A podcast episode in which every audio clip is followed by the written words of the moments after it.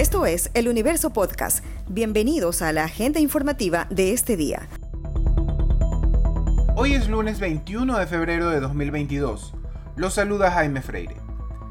Hoy inicia a nivel nacional la vacunación a niños y niñas desde los 3 años hasta los 4 años 11 meses 29 días.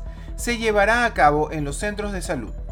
El Ministerio de Salud Pública informó que la vacuna que se va a administrar a esta población es la de la farmacéutica china Sinovac, pues es la autorizada para este rango de edad.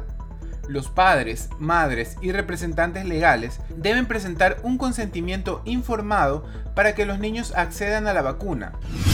La Comisión de Seguridad Integral de la Asamblea Nacional recibirá a las 15 horas al canciller Juan Carlos Holguín en el proceso de fiscalización en relación a la supuesta existencia de narcogenerales y corrupción en servidores de la función judicial.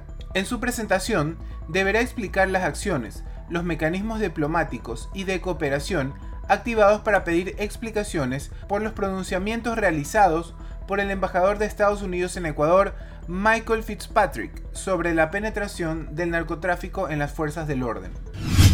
En un hecho inusual en el fútbol, Deportivo Cuenca se presentó este domingo en el inicio del Campeonato Ecuatoriano de 2022 con 7 jugadores y debió abandonar el partido hacia el minuto 30 para cuando perdía por 2-0 ante Guayaquil City. En su visita por la primera fecha de la etapa inicial del certamen, el elenco cuencano puso una alineación con tres defensas, dos volantes y un delantero, además del arquero, por falta de jugadores y su retiro de la cancha le significó la derrota por 3 a 0 según el reglamento. Su administración explicó por Twitter que no completó oportuna y adecuadamente la información requerida por la Liga Pro, organizadora del torneo, sobre control financiero, por lo que no fue posible habilitar a toda la plantilla. El doctor Marco Chango, médico del club, dio a conocer las novedades desde la parte sanitaria del plantel. Primeramente hablemos de Luca Marcinelli, que a lo largo de la semana estaba con una fatiga muscular, pero no se ha recuperado al 100%, entonces eh, se le ha dejado un poco que descanse para que esté en óptimas condiciones para el próximo partido. El caso de Jesse Godoy.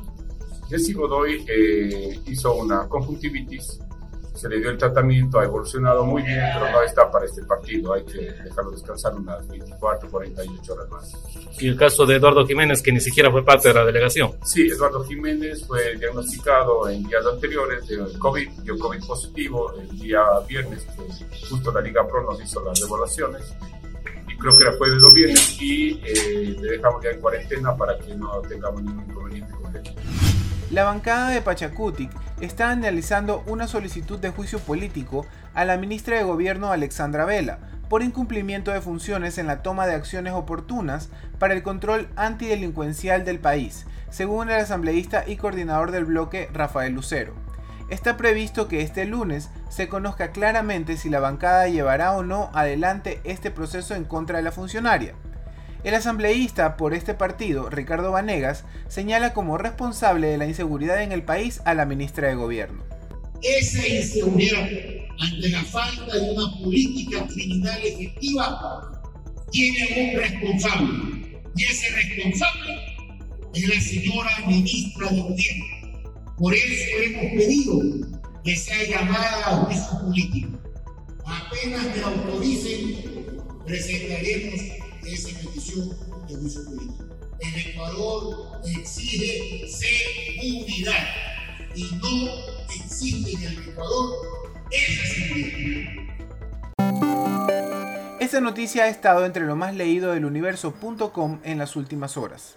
Al amanecer de este lunes termina la medida de semaforización epidemiológica en todo el territorio ecuatoriano de acuerdo al anuncio realizado la semana pasada anterior por el Comité de Operaciones de Emergencia, COE Nacional.